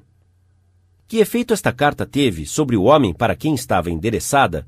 Leia e depois eu te digo. Caros senhores, as operações do nosso terminal receptor de cargas estão sendo prejudicadas, porque uma pequena porcentagem do total de negócios está chegando a nós no final da tarde. Isso resulta em congestionamento, horas extras pela nossa equipe, atraso aos caminhões e, em alguns casos, atraso ao frete. Em 10 de novembro, recebemos de sua empresa uma carga de 510 pacotes, que chegou aqui às 16 horas e 20 minutos. Solicitamos a sua cooperação para que possamos evitar futuros inconvenientes no recebimento tardio da carga. Seria possível, nos dias em que vocês enviarem uma remessa de carga, com o volume dessa recebida na data acima, nos enviarem o caminhão de carga mais cedo ou nos entregar uma parte da carga pela manhã? A vantagem que você teria, uma vez tomada essa providência, seria uma descarga mais rápida de seus caminhões e a segurança de que as suas cargas seriam encaminhadas no mesmo dia de recebimento. Atenciosamente, J.B presidente. Após ler essa carta, o Sr. Vermillen, gerente de vendas da A. Zerega Sons Incorporated, a enviou para mim com o seguinte comentário. Essa carta teve o efeito contrário do pretendido. A carta inicia descrevendo as dificuldades do terminal, que não nos interessa de forma geral. A nossa cooperação é, então, solicitada sem qualquer consideração sobre a inconveniência que poderá nos causar. E depois, finalmente, no último parágrafo, o fato é mencionado, que se cooperarmos, isso significará uma descarga mais rápida de nossos caminhões, com a segurança de que a nossa carga seria encaminhada no mesmo dia de recebimento. Em outras palavras, aquilo que mais nos interessa é mencionado por último, e o efeito completo causa mais espírito de antagonismo do que de cooperação. Vamos ver se conseguimos reescrever e melhorar esta carta. Não vamos gastar tempo falando de nossos problemas. Conforme a admoestação de Henry Ford, vamos entender o ponto de vista da outra pessoa e enxergar as coisas como ele ou ela as vê, assim como nós as vemos. Aqui está uma forma de revisar a carta. Pode não ser a única forma, mas não ficou melhor? Caro Sr. Vermillen, a sua empresa tem sido um dos nossos melhores clientes nos últimos 14 anos. Naturalmente, estamos muito gratos pela preferência e queremos lhe oferecer o serviço rápido e eficiente que o senhor merece. Entretanto, lamentamos informar que não é possível fazer isso quando os seus caminhões nos trazem um enorme carregamento no final da tarde, conforme fizeram no dia 10 de novembro. Por quê? Porque muitos de nossos outros clientes também fazem entregas no final da tarde. Naturalmente, isso causa um congestionamento. Isso significa que, inevitavelmente, os seus caminhões acabam detidos no pier e, às vezes, a sua carga até atrasa.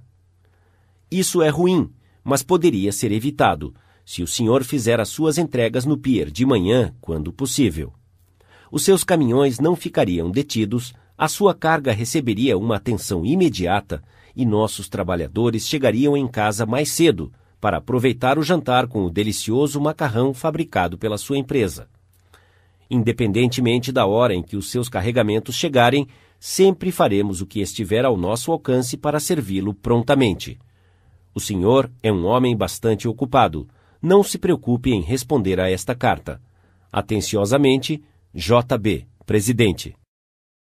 Bárbara Anderson, que trabalhava em um banco em Nova York, queria se mudar para Phoenix, Arizona, por causa da saúde de seu filho. Usando os princípios que ela aprendeu em nosso curso, ela escreveu a seguinte carta a 12 bancos em Phoenix: Prezado Senhor, os meus 10 anos de experiência bancária seriam de interesse a um banco em rápido crescimento como o seu. Já trabalhei em várias funções, nas operações bancárias com a Bankers Trust Company em Nova York, até o meu cargo presente como gerente de agência. Eu adquiri competências em todos os estágios de atendimento bancário, incluindo relacionamento com clientes, créditos, empréstimos e administração. Estarei mudando para Phoenix em maio e tenho certeza que poderei contribuir com o crescimento e rentabilidade de seu banco. Estarei em Phoenix na semana de 3 de abril e agradeceria a oportunidade de demonstrar como eu poderia auxiliar o banco a atingir os seus alvos. Atenciosamente, Barbara L. Anderson. Você acha que a senhora Anderson obteve uma resposta a essa carta? Onze dos doze bancos convidaram-na para uma entrevista e ela tinha a escolha de qual banco aceitar. Por quê? A senhora Anderson não citou o que ela queria, mas escreveu em sua carta como ela podia ajudá-los. Concentrou-se no que eles queriam e não no que ela queria. Milhares de vendedores estão enchendo as ruas hoje cansados, desencorajados e mal pagos. Por quê? Porque estão apenas pensando no que eles querem. Eles não perceberam que eu e você não queremos comprar nada. Se quiséssemos, sairíamos para comprá-lo. Mas nós dois estamos eternamente interessados em resolver os nossos problemas. E se os vendedores nos mostrarem como os seus serviços ou mercadorias poderiam resolver os nossos problemas, eles não precisariam vender para nós. Nós compraríamos deles. E clientes gostam de sentir que eles é que estão comprando, e não que estão vendendo a eles. Mas muitos vendedores passam a vida toda vendendo sem ver as coisas da perspectiva do cliente. Por exemplo, por muitos anos, eu morei em Forest Hills, uma pequena comunidade de casas particulares no centro da grande Nova York. Um dia, enquanto corria para a estação, me deparei com um corretor de imóveis que havia comprado e vendido imóveis naquela região por muitos anos. Ele conhecia bem Forest Hills, então perguntei-lhe rapidamente se a minha casa de estuque foi construída com ripa de metal ou com ladrilho oco. Ele disse que não sabia e me contou o que eu já sabia: que eu podia obter as informações ligando para a Forest Hills Garden Association. Na manhã seguinte, recebi uma carta dele. Ele me deu a informação que eu queria. Ele podia receber as informações em 60 segundos por telefone, mas não o fez. Ele me falou novamente que eu poderia obter as informações por telefone e depois disse que poderia cuidar do meu seguro. Ele não estava interessado em me ajudar. Ele estava interessado em si mesmo. J. Howard Lucas, de Birmingham, Alabama, contou como dois vendedores da mesma empresa resolveram o mesmo tipo de situação.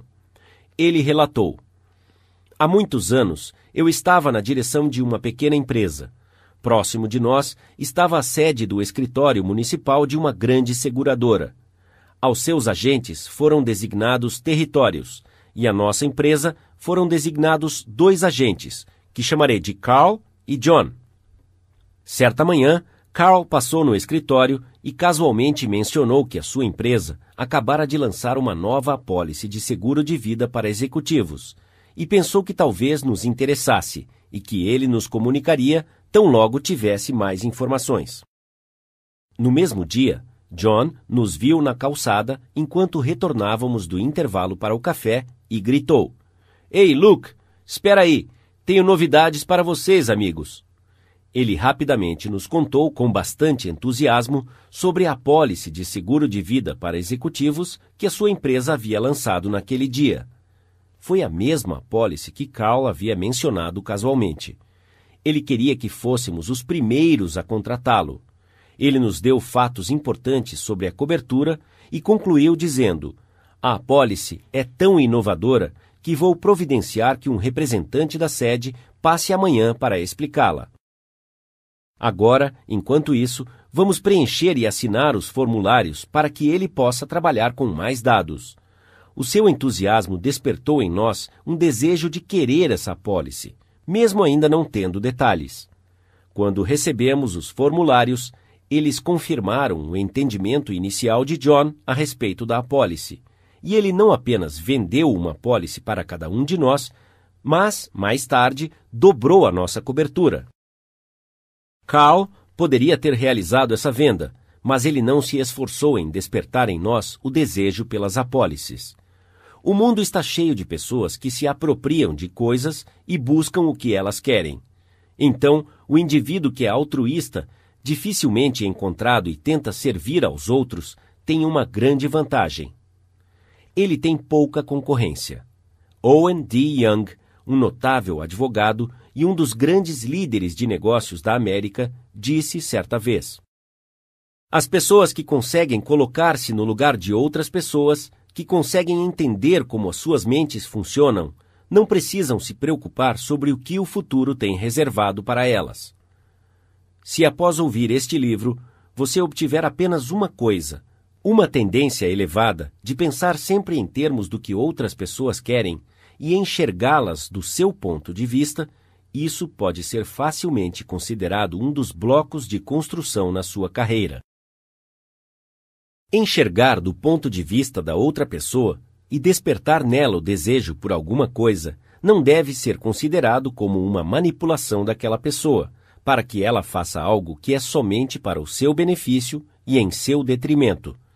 Cada parte deve beneficiar-se dessa negociação, nas cartas ao senhor Vermillen, o remetente e o destinatário da correspondência saíram ganhando, implementando-se o que foi sugerido. O banco e a senhora Anderson saíram ganhando com a sua carta, porque o banco adquiriu uma funcionária de talento e a senhora Anderson um trabalho adequado. E no exemplo da venda do seguro de John ao senhor Lucas, os dois ganharam com a transação. Outro exemplo em que todos saem ganhando, usando esse princípio de despertar o querer, é de Michael E. Wyden, de Warwick, Rhode Island, que é um vendedor territorial da Shell Oil Company. Mike queria se tornar o vendedor número um em seu distrito, mas um posto de gasolina o estava detendo. Era gerenciado por um senhor de idade, que não estava motivado a atualizar o seu posto. Estava numa situação tão deplorável que as vendas estavam diminuindo significativamente. Esse gerente não queria ouvir nenhum dos pedidos de Mike para modernizar o seu posto. Após muitas exortações e conversas francas, que não tiveram nenhum impacto, Mike decidiu convidar o gerente para visitar o mais novo posto da Shell em seu território. O gerente ficou tão impressionado com as instalações do novo posto que, na próxima visita de Mike, o seu posto estava atualizado e havia registrado um aumento de vendas. Isso permitiu que Mike chegasse ao posto de vendedor número um em seu distrito. Todas as suas conversas e discussões não ajudaram, mas despertar o desejo de querer no gerente, mostrando um posto moderno, fez com que alcançasse o seu objetivo e o gerente e Mike foram beneficiados. A maioria das pessoas passa pela universidade e aprende a ler Virgil e a dominar os mistérios de cálculos sem nunca descobrir como as suas próprias mentes funcionam. Por exemplo, certa vez ministrei um curso sobre como falar efetivamente para graduados jovens que estavam sendo entrevistados na Carrier Corporation, uma grande fábrica de aparelhos de ar-condicionado. Um dos participantes queria convencer os outros a jogar basquete em seu tempo livre, e foi mais ou menos isso que ele disse. Quero que vocês venham jogar basquete. Eu gosto de jogar basquete, mas as últimas vezes que fui ao ginásio de esportes não havia o número suficiente para jogar. Só havia dois ou três de nós batendo uma bola na outra noite, e acabei ficando com um olho roxo. Gostaria que todos vocês viessem amanhã à noite. Eu quero jogar basquete. Ele falou alguma coisa sobre o que você quer? Você não quer ir a um ginásio de esportes que ninguém mais quer ir, não é? Você não se importa com o que ele quer. Você não quer ficar com um olho roxo? Ele poderia ter te mostrado como conseguir as coisas que você quer usando o ginásio de esportes? Certamente. Mais vigor, um enfoque melhor no apetite, uma mente mais clara, diversão, jogos, basquete. Vou repetir o conselho sábio do professor. Primeiro, desperte na outra pessoa o desejo de querer. Aquele que consegue fazer isso tem o mundo todo do seu lado. Aquele que não consegue trilha um caminho solitário. Um dos estudantes do curso de treinamento do autor estava preocupado com o seu filho pequeno. A criança estava desnutrida e recusava-se a comer direito. Os seus pais usaram o método normal. Eles brigaram e ficaram insistindo. Sua mãe quer que você coma isso e aquilo. O seu pai quer que você cresça e se torne um homem grande. O menino prestou atenção a qualquer um desses pedidos, tanto quanto você presta a um grão de areia numa praia cheia de areia. Ninguém com um pingo de inteligência esperaria que uma criança de três anos reagisse ao ponto de vista de um pai de 30 anos. Mas isso era exatamente o que o pai esperava. Era um absurdo. Ele finalmente enxergou isso e disse a si mesmo: O que é que o menino quer? Como posso combinar aquilo que eu quero com aquilo que ele quer? Foi fácil ao pai quando ele começou a pensar nisso. O seu filho tinha um triciclo em que adorava andar para cima e para baixo na calçada, em frente da casa em Brooklyn. Algumas casas abaixo, na mesma rua, morava um menino valentão, um menino maior, que tirava o menino menor de seu triciclo para andar nele. Naturalmente, o menino menor corria e gritava para sua mãe, e ela tinha que tirar o menino valentão do triciclo e colocar o seu filho nele novamente. Isso acontecia quase todo dia. O que o menino pequeno queria? Não era preciso um Sherlock Holmes para responder essa pergunta. O seu orgulho, a sua raiva, o seu desejo de se sentir importante, todas as emoções mais fortes combinadas o levavam a querer se vingar, a quebrar o nariz do valentão. E quando seu pai explicou que ele poderia nocautear aquele menino maior um dia, se comesse as coisas que a sua mãe queria que ele comesse, quando seu pai prometia isso, não havia mais nenhum problema de dietética aquele menino teria comido espinafre, chucrute, cavalinha, qualquer coisa para que ele ficasse grande o suficiente para dar uma surra no valentão, que o havia humilhado diversas vezes. Após resolver esse problema, os pais enfrentaram outro. O menino pequeno tinha o hábito horrível de fazer xixi na cama. Ele dormia com a sua avó. De manhã, a avó acordava, sentia os lençóis molhados e dizia: Olhe, Johnny, o que você fez de novo ontem à noite? Ele dizia: Não fui eu, foi você. Brigando, batendo, humilhando-o, reiterando que os seus pais não queriam que ele fizesse isso, nenhuma dessas coisas iriam manter a cama seca.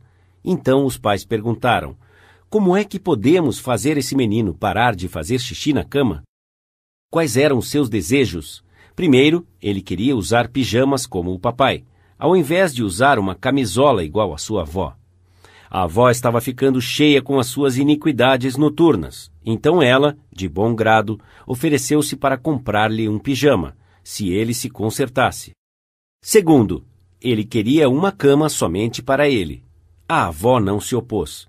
A sua mãe o levou a uma loja de departamentos em Brooklyn, piscou para a vendedora e disse: Aqui está um pequeno cavalheiro que gostaria de fazer compras. A vendedora o fez sentir-se importante, dizendo: Meu caro jovem, o que gostaria de ver? Ele se esticou um pouco para parecer mais alto e disse: Gostaria de comprar uma cama para mim. Quando ela mostrou a ele a cama que a mãe queria comprar, ela piscou a vendedora e o menino foi persuadido a comprá-la. A cama foi entregue no dia seguinte, e naquela noite, quando o pai chegou em casa, o menino correu para a porta gritando: Papai, papai, sobe aqui e veja a cama que eu comprei. O pai, olhando para a cama, obedeceu à imposição de Charles Schwab. Ele foi sincero em sua aprovação e generoso em seu elogio. Você não vai fazer xixi nesta cama, vai? disse o pai. Não, não, Eu não vou fazer xixi nesta cama. O menino cumpriu a sua promessa porque o seu orgulho estava em jogo, isto é, a sua cama. Ele, e somente ele, a havia comprado. E ele estava usando pijama como um homenzinho. Ele queria agir como homem. E fez exatamente isso.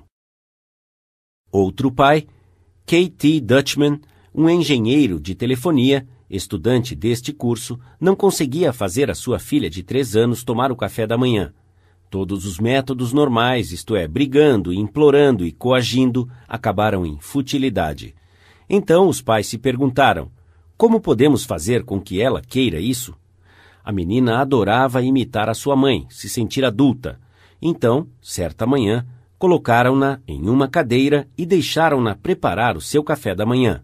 No momento psicológico exato, o pai entrou na cozinha, enquanto ela misturava o cereal, e ela disse: Olhe, papai, estou fazendo o cereal esta manhã. Ela comeu duas pratadas do cereal sem nenhuma coação, porque ela estava interessada nisso. Ela foi responsável por se sentir importante. Ela havia encontrado uma forma de expressar-se fazendo o cereal, isto é, a autoexpressão. William Winter disse certa vez que a autoexpressão é uma necessidade dominante da natureza humana. Por que não podemos adaptar essa mesma psicologia aos negócios? Quando temos uma ideia brilhante, ao invés de fazer os outros pensarem que é nossa, por que não deixá-los cozinhar e mexer a ideia? Então eles irão considerá-la como se fosse deles. Irão gostar dela e talvez comam algumas pratadas dela. Lembre-se, primeiro desperte na outra pessoa o desejo de querer. Aquele que consegue fazer isso terá o mundo todo do seu lado. Aquele que não consegue deve trilhar um caminho solitário. Princípio 3. Desperte na outra pessoa o desejo de querer. Resumindo, técnicas fundamentais sobre como lidar com as pessoas. Princípio 1. Não critique, condene ou reclame. Princípio 2. Demonstre uma apreciação honesta e sincera. Princípio 3 desperte na outra pessoa o desejo de querer. Parte 2. Seis maneiras de